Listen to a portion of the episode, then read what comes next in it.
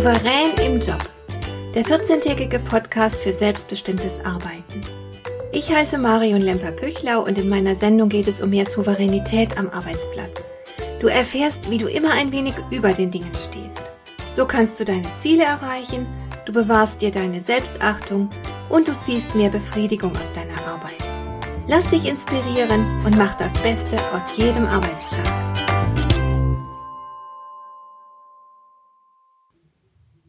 Es gibt einige Überzeugungen, die der Karriere hinderlich sind. Zum Beispiel hat meine Mutter immer gesagt, gegen Leistung kommt keiner an. Das stimmt natürlich nicht. Und dann ist uns Mädels natürlich auch immer noch ein wenig unserer Erziehung im Weg. Sei wie das Pfeilchen im Moose, sittsam, bescheiden und rein, haben uns dumme, wohlmeinende Menschen gern ins Poesiealbum geschrieben. Wenn man das oft genug gehört hat, dann kriegt man die Botschaft nicht so schnell wieder aus dem System. Auch wenn der Kopf natürlich ganz genau erkennt, was dahinter steckt und dass diese Botschaften falsch sind. Tatsächlich fällt es aber nicht nur Frauen schwer, auf ihre Leistung aufmerksam zu machen und sich die wohlverdiente Anerkennung zu verschaffen. Wer jedoch beruflich aufsteigen will, der muss zwangsläufig von sich überzeugen können. Das leuchtet ein. Darum möchte ich heute darüber sprechen, wie du Entscheider auf dein Potenzial aufmerksam machen und von deinen Fähigkeiten überzeugen kannst. Zunächst mal, es ist keine gute Idee darauf zu warten, dass irgendwer dort oben auf dich aufmerksam wird und sich denkt, so eine kompetente Person muss ich unbedingt fördern. Das passiert äußerst selten. Stattdessen sind es oft die weniger Kompetenten, die mit allerlei Manövern auf sich aufmerksam machen. Der Spruch meiner Mutter gegen Leistung kommt keiner an, also der stimmt natürlich nicht. Du musst was dafür tun, um rechtzeitig von den richtigen Leuten bemerkt zu werden. Leistung spricht selten allein für sich.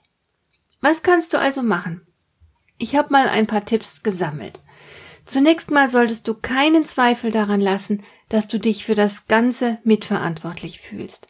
Also Bemerkungen wie das fällt nicht in meinen Aufgabenbereich, sind keine Empfehlung für dich. Sag lieber, dazu kann ich im Moment nicht viel sagen, aber ich kümmere mich darum oder ich mache mich mal schlau. Zeige, dass du auch über den Tellerrand deines eigenen Aufgabenbereichs hinausschauen kannst und es willst. Dazu kannst du auch in deiner Freizeit entsprechende Fortbildungen besuchen. Wenn es dir wirklich ernst mit einer tollen Karriere ist, musst du natürlich mehr leisten als der Durchschnitt. Das leuchtet wohl ein. Ein guter Weg dahin besteht auch darin, dass du dich nicht vor Herausforderungen scheust, dass du auch Aufgaben übernimmst, vor denen sich andere drücken. Manchmal ist das gar nichts Spektakuläres, manchmal geht es nur um das Erstellen einer Präsentation. So viele Menschen haben meiner Erfahrung nach eine Heidenangst davor, vor Publikum zu sprechen. Und für dich ist das natürlich eine super Chance, auf dich aufmerksam zu machen. Und je wichtiger die jeweilige Herausforderung für das Unternehmen ist, in dem du arbeitest, umso besser ist sie für deine Karriere. Es versteht sich eigentlich von selbst, dass du dich in deinem eigenen Bereich hervorragend auskennen solltest. Aber nicht als Fachidiot, eben nur als Spezialist. Denn wie gesagt, du solltest auch erkennbar an anderen Themen Interesse haben und über den Tellerrand deines eigenen Aufgabenbereichs hinausschauen können.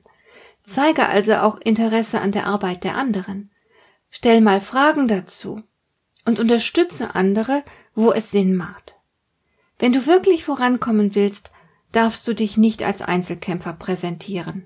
Natürlich steht dein Vorankommen für dich an oberster Stelle.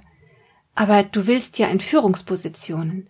Dazu musst du in der Lage sein, dich um andere zu kümmern, sie zu unterstützen und insgesamt auch die Teamleistung im Blick zu haben, nicht nur deine eigene. Andere müssen erkennen können, dass du an das Ganze denkst, dass du auch Sorge für das Ganze trägst. Warum sollte man dir Verantwortung übertragen und dich aufsteigen lassen, wenn du ein vom Ehrgeiz zerfressener Egozentriker wärst? Wenn man dir eines Tages Menschen und Aufgaben anvertrauen soll, dann zeige dich dieser Verantwortung würdig.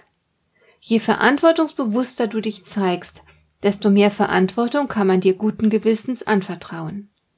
Zeige dich also aufmerksam für jeden, der ein bisschen Unterstützung braucht.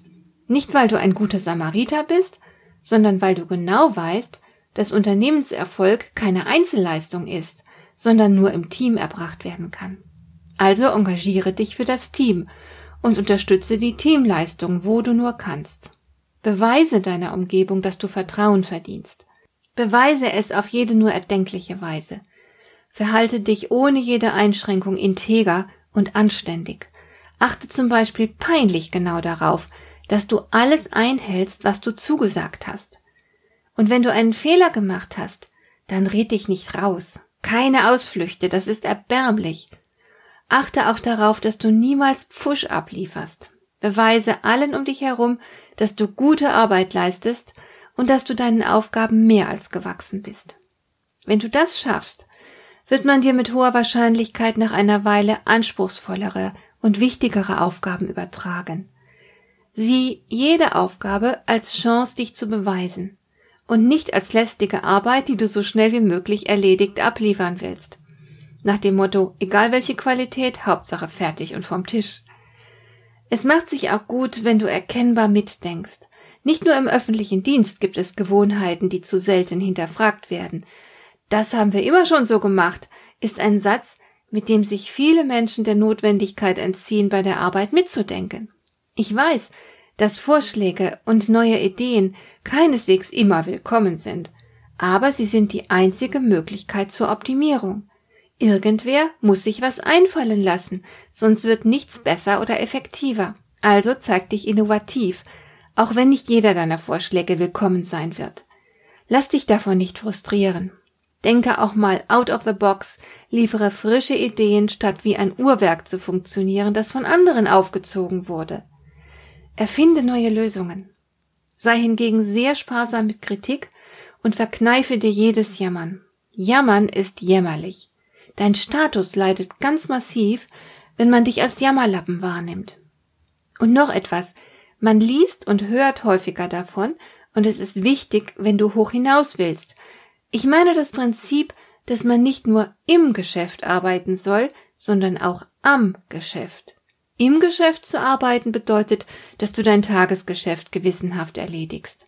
Am Geschäft zu arbeiten heißt, auch das Ganze im Blick zu haben, Strategien zu überprüfen und zu verbessern, also im Grunde den Kurs zu steuern. Du solltest an beidem Interesse zeigen und dich für beides engagieren. Wenn also zum Beispiel irgendein bestimmter Arbeitskreis gegründet wird, der sich mit Themen beschäftigt, die alle angehen, nicht nur ein bestimmtes Team oder eine bestimmte Abteilung, dann wäre es gut, dass du dabei bist und dich engagierst. Und wenn du dich so verhältst, wie ich es gerade beschrieben habe, dann wirst du eine Menge Leute kennen, und das ist auch sehr gut so, denn du brauchst selbstverständlich ein Netzwerk. Je weiter dieses Netzwerk im Unternehmen reicht, desto besser ist es für dich. So genießt du gleich eine ganze Menge Vorteile auf einmal. Du wirst besser wahrgenommen und du bist präsenter, du bist besser informiert, du kannst dir leichter jede Art von Unterstützung organisieren und die Wahrscheinlichkeit steigt, dass man dich fragen wird, wenn es etwas Wichtiges zu tun gibt. Achte also unbedingt darauf, dass sich dein Arbeitsleben nicht nur innerhalb der Grenzen des eigenen Teams abspielt. Das ist sehr wichtig. Und daraus ergibt sich auch gleich der nächste und extrem wichtige Hinweis, achte auf deine soziale Kompetenz. Das ist ein Feld, in dem du unablässig wachsen solltest. Wenn du aufsteigen willst, musst du die Entscheider für dich gewinnen. Und wenn du oben angekommen bist, musst du so führen können, dass man dir auch folgen will. Dazu gehört soziale Kompetenz. Du musst zum Beispiel wissen, wie du die emotionalen Bedürfnisse der Menschen um dich herum befriedigst. Du musst wissen, wie du unnötige Kränkungen vermeidest. Du musst wissen, wie man sich beliebt macht. Du musst wissen, wie man sich Respekt verschafft oder wie man sich durchsetzt, ohne andere vor den Kopf zu stoßen und so weiter. Du musst selbstverständlich in der Lage sein, heikle Gespräche zu führen oder mit schwierigen Menschen klarzukommen. Soziale Kompetenz und gute Kommunikation sind Fähigkeiten, die man nie perfekt beherrscht. Da kann man sein Leben lang immer weiter dazulernen. Und du solltest lernbereit sein. Denn je besser du dir diese Qualitäten aneignest, desto leichter wird dir alles. Auch im Arbeitsleben sind Menschen in erster Linie gefühlsgesteuert. Nicht die Argumente geben den Ausschlag. Man entscheidet vielmehr nach Gefühl und dann schiebt man das dazu passende Argument so blitzschnell hinterher, dass man sich einbilden kann, man sei rational.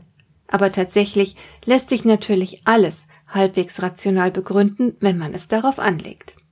Und letzten Endes ist Loyalität ein wichtiges Kriterium. Stehst du zu deinem Arbeitgeber? Teilst du die wichtigsten Werte? Lebst du sie? Oder lässt du dich vielleicht dabei erwischen, wie du andernorts schlecht über dein Unternehmen sprichst? Und wenn du das tatsächlich tätest, dann solltest du wohl nicht gerade dort Karriere machen wollen. Denn bei allem, was du tust, um angenehm aufzufallen und dich auf diese Weise für Führungsaufgaben zu empfehlen, du darfst dich bei all dem nicht verstellen und womöglich selbst verraten. Das wäre ein Preis für deine Karriere, den du auf Dauer nicht bezahlen kannst. Hat dir der heutige Impuls gefallen? Dann kannst du jetzt zwei Dinge tun. Du kannst mir eine Nachricht schicken mit einer Frage, zu der du gerne hier im Podcast eine Antwort hättest. Du erreichst mich unter info@lemper-püchlau.de. Und du kannst eine Bewertung bei iTunes abgeben, damit diese Sendung für andere Interessierte sichtbarer wird. Schön, dass du mir zugehört hast. Bis zum nächsten Mal eine gute Zeit für dich.